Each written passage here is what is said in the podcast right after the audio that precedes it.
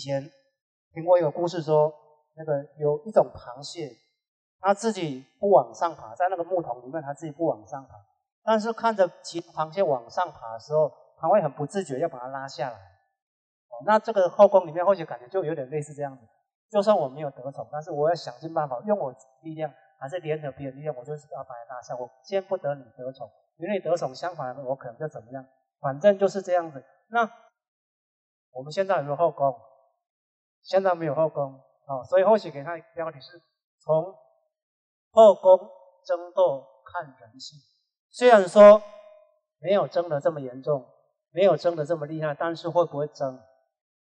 而且当我们想要争某件事情的时候，是不是会想尽办法？是不是会不择手段？我们先不要讲不好，就算当做说要那个。东梁是运姐，刚才不是有讲过一个那个女孩子在谈恋爱三年之后，男朋友离开了那个那个状况。当初他们要在一起的时候，可能是那个男生追那个女生，那个男生追那个女生。如果那个女生不理他，觉得那个男生会怎样？想尽办法会不会？就是会想尽办法就要追到那个女生这样子。所以那个或许要跟各位报告是，那个看这个人性，有时候当我们想要某些东西的时候，会想尽办法。后学的感觉是，那一个从小那位善人，从小看到他爸爸在做善事，耳濡目染之下，自己也有那个想法，我就是要去救度在苗栗南庄附近的那个部那个村庄，然后就用十一年的时间，所以他就算花了很多钱，他也没有任何的怨言，就是一路上就很坚持去处理。然后当然第二个，那个。想要争某些权利的可能是我没有争到时候，这个方法行不通，我用另外方法，我再用另外方法，所以他们都是用生命在追求或完成某件事情。但是重点是，第一个是用十一年的生命，就算我再怎么样怎么样怎么样，我要去帮助别人；另外一个是，就算我怎么样怎么样怎么样，我也要争到什么都有有利的事情，结果有没有一样？不会一样，同样是很认真的、很执着的做某件事情。但是方向不一样的结果之下，可能到最终的结果就有所不一样了。所以，或许把它归纳起来，大概就是那个影片中的主角有一个共同点，就是他们都很忠。所以“忠”这个字，如果单独用“忠”来形容的时候，还不够完整。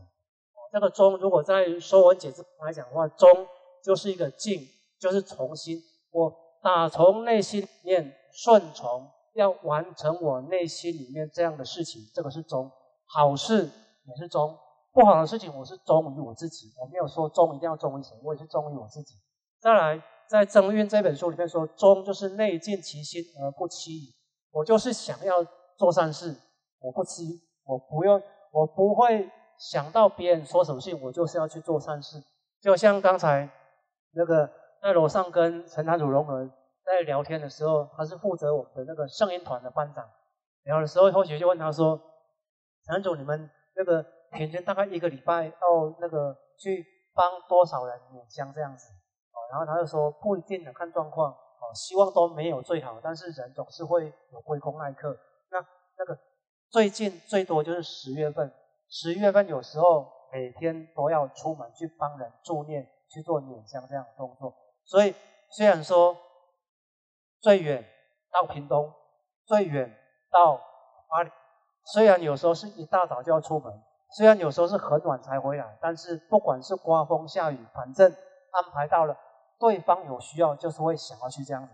所以就是那个内境，其实我觉得我很肯定认定，我就是要做这种工作，我就是要为道场布德，我就是要为需要人付出一点点关心，所以。内尽其而不欺，也不会给自己找理由啊。今天下雨了，不要去啊。今天很累，不要去，不会的。反正有人希望需要的时候，我就是会去的。所以是内见其心而不欺。所以那个或许再把它归纳起来，中大概就是一个中心，在心中有那么一个位置，心里面的价值观，那也就是内心里面一个动力。内心里面有那个价值观的时候，这个时候动力就很大。就像以前听过。我女儿赵伦，他在讲课的时候讲过一句话，或许觉得那个蛮中肯。他说：“我们常常会听到有人说啊，我没有时间，我没有时间，我没有时间做什么事情。”然后他就分析说：“以我从年轻到现在，不管是商界、政界，或是跟人接触的经验过程当中，我做一个小小的总结。一个人说他有时间或没有时间，通常不是真的有时间或是没有时间，而是他一个价值观的选择。如果感觉这件事情对我很重要的时候，就算是很忙，我也会想办法拨出时间。如果我的价值观里面觉得说啊这件事情对我不是这么重要，我不是很在意，就算是我有时间，我也会找很多理由，我就是不想去做这样。好，所以当人内心有这个钟的时候，就会有这个价值观，就会有这样的动力。但是重点是，这样的钟，我们到底是把它用在什么样方向？用在表现在哪边？刚才讲的陈坛主融合，刚才看的影片那位年轻人，他们的钟是要去帮助别人的。那有时候我也没有去伤害别人，就像有位坛主的儿子，那个有一阵子就很认真工作，常常去加班。然后雪就问那位坛主说：“他为什么最近这么认真？”说他看到那个一部手机，很好的手机，想要去买那部手机。然后我雪就问他说：“真的这么想要吗？”对，他真的这么想要。那有意无意就半开玩笑是说：“那你不会赞助他？”我说：“没有。”我就跟他讲说：“你喜欢手机没关系，那个很贵，你要你要自己想办法去买。”结果那个年轻人也很争气，没关系，反正我想要，我就自己想办法去买。所以为了那个手机，就是常常去加班，加班再累也去加班，就是要拿到那个手机。所以我们在生活当中，可能很多的食衣住行用方面都会去。这个自己价值观里面把它看得很重的，我会花很多时间、花很多精神去放在这个上面。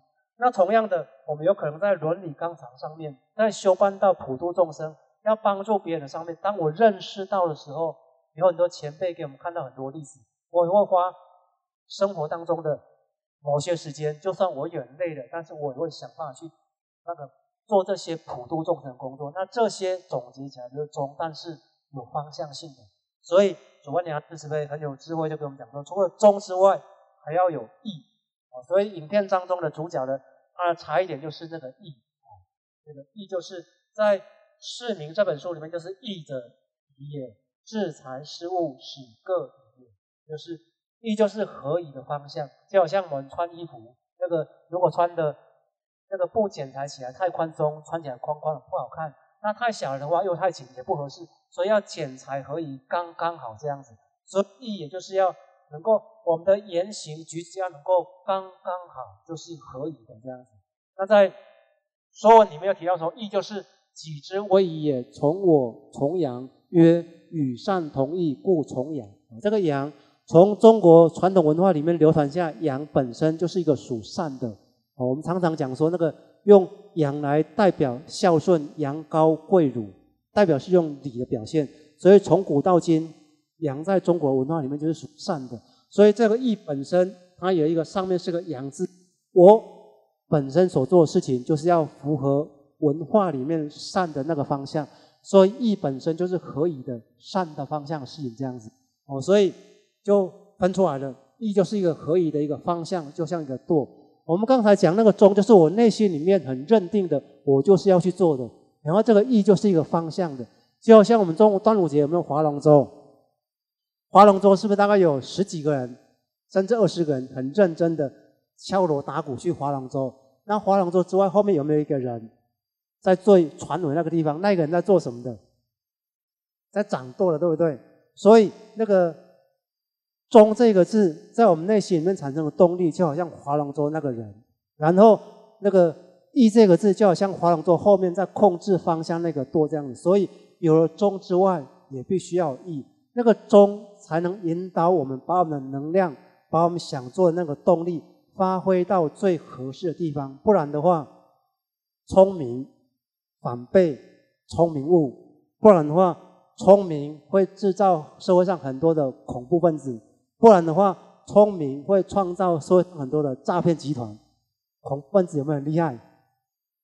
很勇敢。我就是为了怎么样，不惜牺牲我的生命，我就是为了达成我的使命。诈骗集团也很聪明，我可以想尽办法，道高一尺，魔高一丈。我就是想尽各种方法。这种方法有人讲的被破解，没关系，你破解，我在想的方法。所以有了中，我认定我要做某些事情的时候，如果没有一个义。控制那个方向的时候，这个时候社会上就很危险了。但是反过来，如果有忠又有义了，那这个社会就会祥和社会了。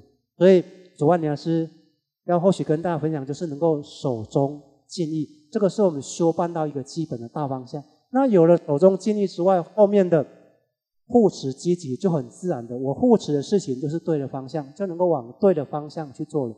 所以，依这个方向就控制了我们人生一个到底会变成什么样的人生呢？就好像我们那个从政中午上来的时候，不是有看到有在泡咖啡的？三斗佛堂有没有看到在泡咖啡的？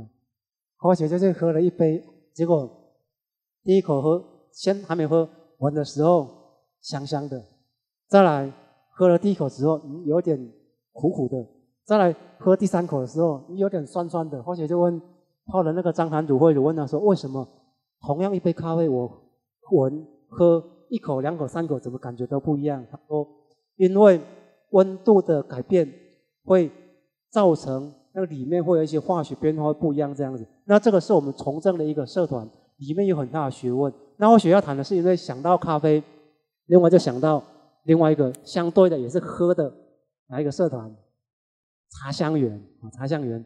有一次或许跟那个就是那个去年的年度检讨会结束的时候，那个翁良师秀就很慈悲，就那个请茶香园的前程来教国外的回来上课的国外讲师来那个。练习中国茶道，那就或许以前都没有时间，礼拜三没有时间去学，就想说，既然是白天的时间比较可以，或者就跟去学。那学了之后，有一次就问问几位也在泡茶的，譬如说张良师、淑平、黄良师、文远，跟他们聊说：，哎，奇怪，那个这几天跟大家学茶，听大家在讲的，好像慢慢可以总结出一个结论，就是好像不管是红茶，不管是绿茶。不管是普洱茶，它有可能都是同一个茶树。真的，我就问他们，请教他们说，真的是这样吗？他们就说，可以说对，也可以说不对。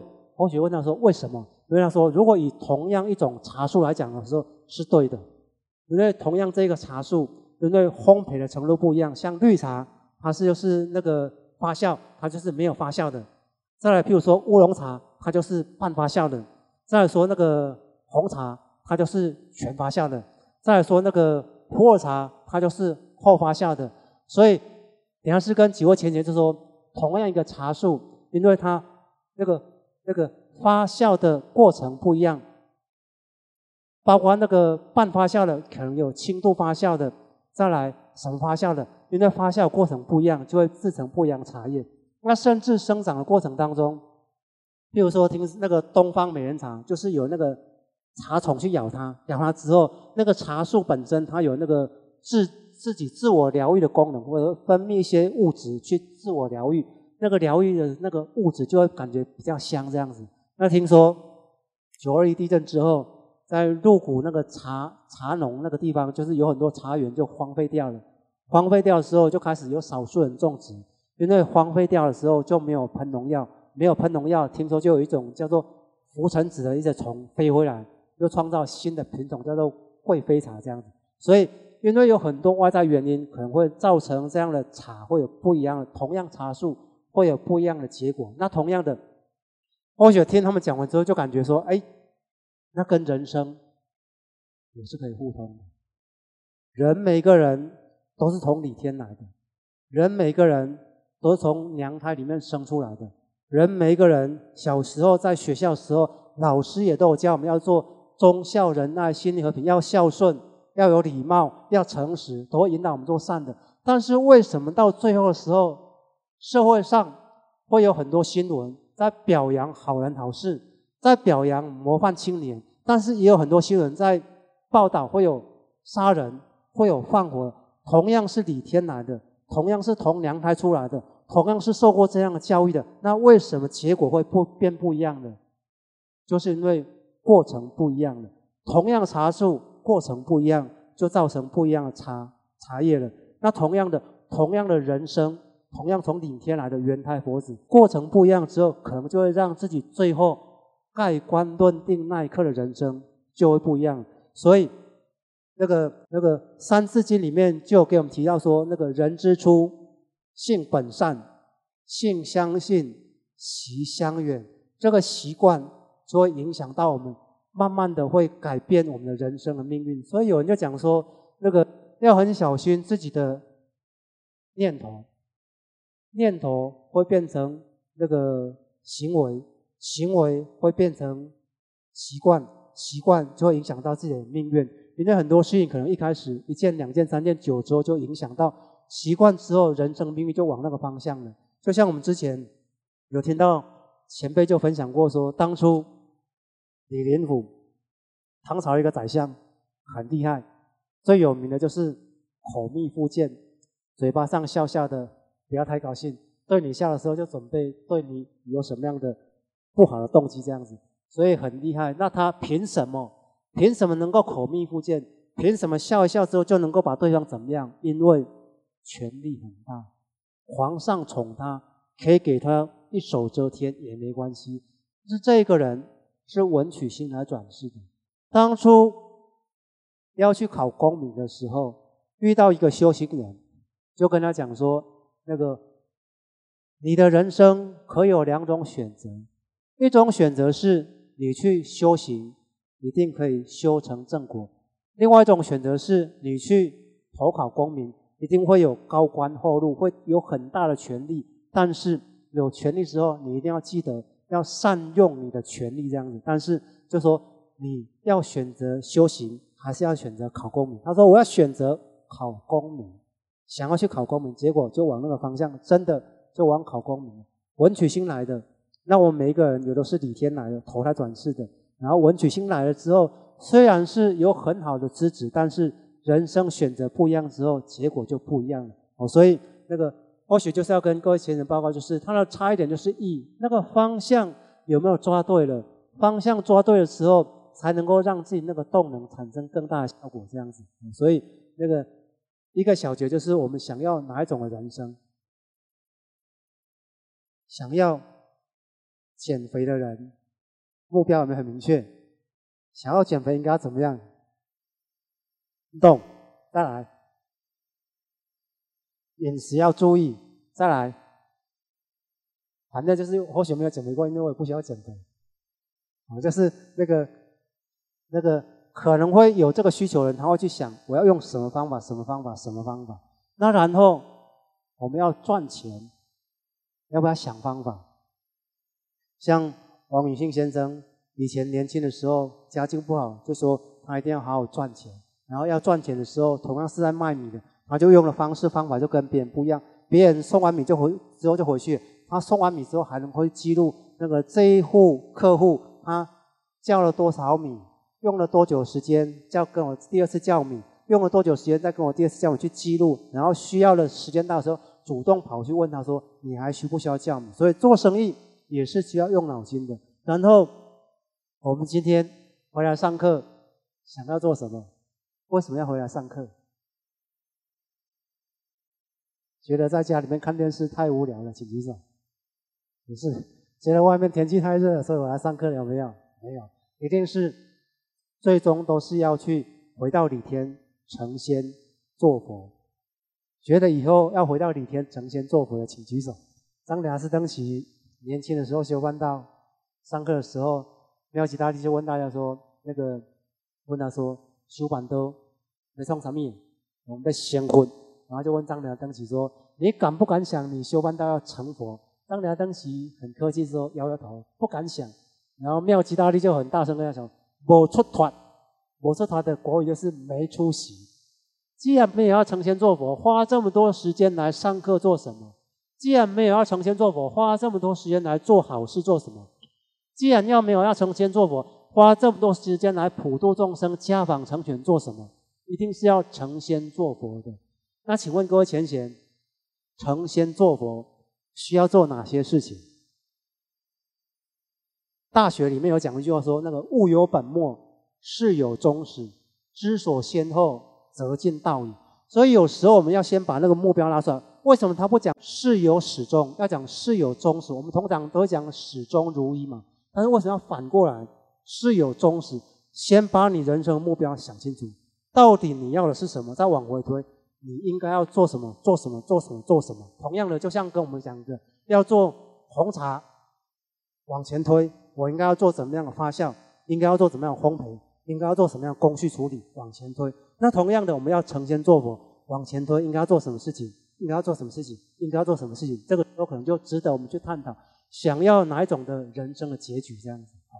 那这个是先跟各位前人做报告，然后把它合起来，统而言之，就是那个圣人孔夫子讲的他说：“顺其大志也于，顺好问而好察而言，隐恶而扬善，执其两端，用其中于民，其斯以为顺乎？”他说。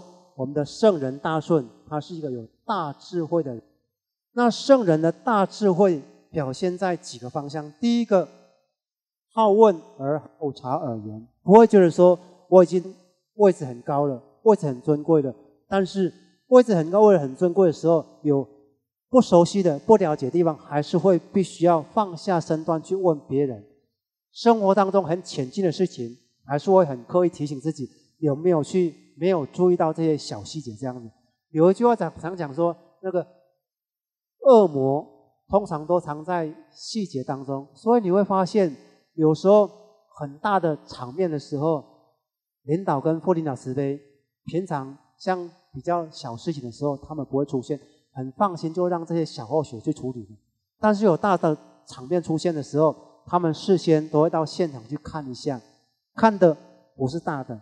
看的是小节椅子有没有排整齐，地面上有没有一点点黑的地方，地面上有没有什么什么这样子，会看很多小细节这样子，所以小细节有时候反而就会去影响到整体的部分这样子。哦，所以圣人跟有智慧人，他绝对不会因为自己高高在上，觉得这个就是你们后学去做，不用我不是的，而是他也很认真，会去关注到这些事情，然后隐恶而扬善，不是很善的地方，该提醒还是会提醒，但是。比较善的地方就公开表扬，比较不是很恰当的地方，可能会私底下个别去提醒，个别去成全。但是有时候为了整体的，必须要台面上讲的时候，就要台面上讲。像主班讲师跟领班讲师，可能从早上到现在，可能就提醒过每次那个坐下的时候声音要放低，然后下课的时候要尽量不要讲话，下课的时候离开的时候那个怎么样？那个不要喧哗，会提醒很多这些事情这样子，所以该提醒的时候还是会提醒，但是如果针对个人的时候，可能就是圣人他会看时机、看状况，然后再来第三个就是执其两端，用其中于民。很多事情、很多道理，可能我们在台面上听是这个样子，但是落实到生活当中，才是靠修炼，才是靠智慧的。你在表面上讲说忠就是这个样子，义就是这个样子，可是面对亲情的时候，面对工作的时候，面对我内心的什么想法的时候，这个时候就是圣与凡之间抉择，说那个时候才是真智慧了。所以表面上看看起来就是这样讲过去，好像很清楚啊，就是这个样子。但是真正的圣人，他们为什么能够成为圣人？就是遇到事情的时候，能够把握住，能够好好的拿捏住，什么样做才是可以的。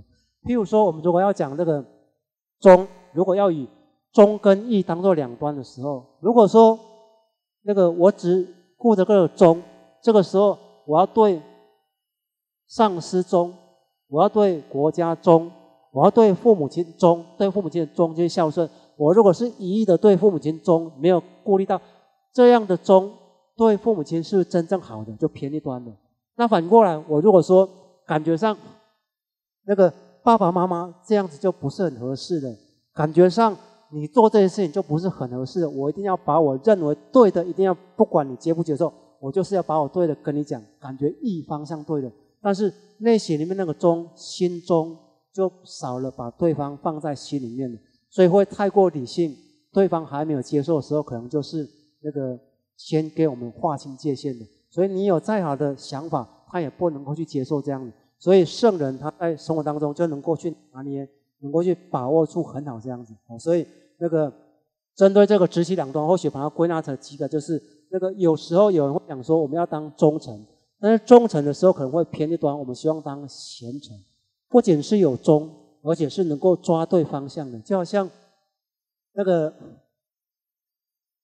唐朝贞观之治的皇帝那个李世民，他曾经就讲说，他认为哦，他我或许会把它改一下，哦，他认为他自己国君本身就好像是玉石，好像是金矿，那然后他那些大臣就好像是良工巧匠，因为皇上只有一个，皇上是无比尊贵的，但是皇上的无比尊贵就好像是很大的玉石和氏璧，就好像是很大的钻戒金刚钻，挖掘出来的时候你是很尊贵没有错，但是如果没有经经过雕琢。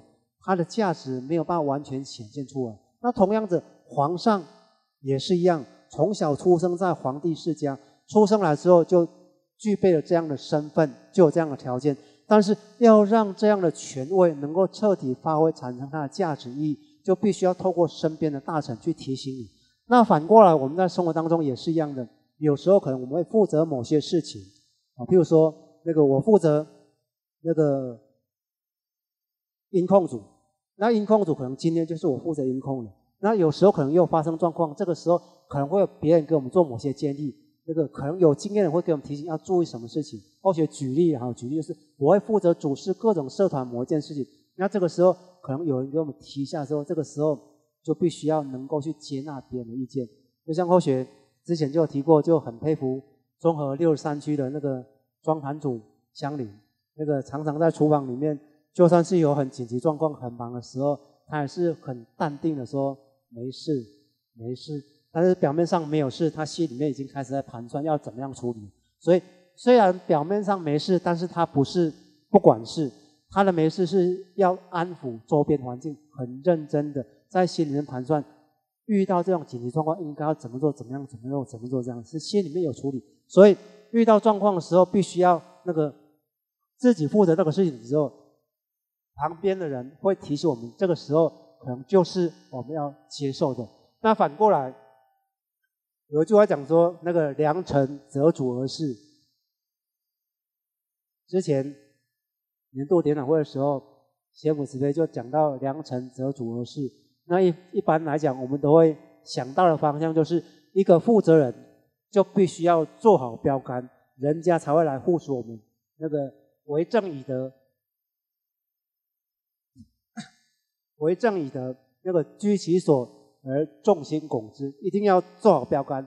那仙佛慈悲就从另外角度来讲说，那反过来呢？良臣择主而事，我们可不可以当一个良臣？所以有时候遇到事情的时候，可能反过来就是我们能够去，不是只有当忠臣而已，而是当良臣。虽然说他不是君王，但是他是有主事者，我们能够当一个好的工匠去帮忙修补这样子，而不是反正是他负责的，他说了就算了，我就是听这样子。而是能够帮忙去共同护持，看到合不合适这样子啊。所以生活当中也会有这样的例子，有时候要孝顺母亲，但是孝跟顺是两个字，但是孝又放在顺前面，顺是一定要的，但是有时候只有顺没有孝，那个孝字孝就是一个老字底下一个孩子要把它扶起来，所以这个孝本身。是要让父母亲可以过得更好的，所以如果这个顺没有办法让父母亲过得更好，那这样的顺就不是一个真正好的顺了。就像有一位那个老菩萨，他从年轻的时候就亲口如素，那亲口如素的时候，到年纪比较长的时候，人跟机器一样，年纪长的时候总是会发生一些状况，所以你就有点状况了，身体不好，那常年就卧病在床，那有一天。更加严重，就好像快要不省人事的。那这个时候，他在那个心里面就不知道从哪边浮出一个某些什么声音，就把他媳妇叫来，那个我要吃那个拉汤，就是蛤蜊汤，我要吃拉汤，一直跟他的那个媳妇讲。这个时候，就像早上我点师会讲的，那个我点是华美说，这个人本来明明是 平常讲话都是温文儒雅的。而且是眼神是很有礼貌的，今天怎么会讲这样大不敬的话？怎么会眼神感觉到怪怪的？而且面相都改变了，那这个时候就不是他本身在做主，而是有第三空间的开始在做干扰。所以那个那个媳妇心里面也在想说：奇怪，我的婆婆一路上，当初我不想跟她一起亲口如数的时候，她也是一直跟我讲说如数很好，我们不要跟众生结那些不好的缘分，一直都跟我这么讲。为什么他到现在最后这一刻才跟我讲说他要吃那个蛤蜊汤？蛤蜊那个拿就是那个荤的这样子。所以他心里面就想着不对，这一定不是我妈妈跟我讲的，一定是无形的在干扰他。所以这个时候怎么办？还是要顺。但是真正的顺就不能够顺着妈妈，就真的去买蛤蜊汤给他喝，一定是有原因的。所以顺的当下就是要先把孝放在前面，一定要让妈妈能够守住这个菜根，不然他一定醒来之后他会后悔一辈子这样子。所以我不能够让妈妈到年纪这么大的时候才怎么样怎么样为这件事后悔这样子。所以就急中生智，就找了石头。又跟他妈讲说：“妈，我那个拉贝等啊，我开始要煮了，等一下就好，你安心，你安心，很快就煮好了。”就开始石头放进去，然后开始那个在旁边的锅子用麻油，然后那个切姜片，开始爆香，很香，就嗯有点香了。然后那个爆姜爆好之后，再把那个滚水跟拿放进去，开始拉拉拉，石头有没有那个声音？像不像拉的声音？所以有闻到香味，有听到声音，就感觉应该是就端来啊，煮好了。可以喝了，喝下去的时候，你的病一定就会好了。这样，然后慢慢就喝下去。喝下去之后，第二天早上就醒过来了，醒过来比较清醒了。这个时候身体恢复，应该高兴。没有没有高兴，没有高兴就很伤心。媳妇就问他说：“妈，你怎么了？身体变好，应该是要很高兴、很开心才对。嗯，身体变好了，可是我的身体变好是因为我吃了不应该吃的东西。”所以我觉得很后悔，昨天为什么要叫你煮那酒喝？这个时候他媳妇就跟他讲说：“妈，你身体恢复了，要高兴。另外，你也不用担心你喝了不应该喝的东西，因为我知道昨天一定不是你要跟我喝那个汤的，一定是无形当中某些在干扰，要你跟我讲喝那个汤的。所以，妈，你要原谅我，我昨天欺骗你的，我去找那个石头，不是真正的拿骗你的，让啦啦啦啦这样有那个声音。所以你放心。”你没有开斋，你还是一样继续保守年轻的守住那个菜根这样子。他妈就说：“你不用跟我道歉，你这个欺骗太好了，善意的谎言，你帮我守住了菜根，我要感谢你都还来不及这样子。所以有时候那个忠跟义必须要能够守住那个中道。所以圣人的智慧有时候就在生活当中，因为内心里面是真正的看重那件事情之后，他会。守住某些原则点，方向抓对时候，外在环境不适的时候，他能够集中生智，上天会加灵加智慧，让我们能够帮助去走过那那一边的。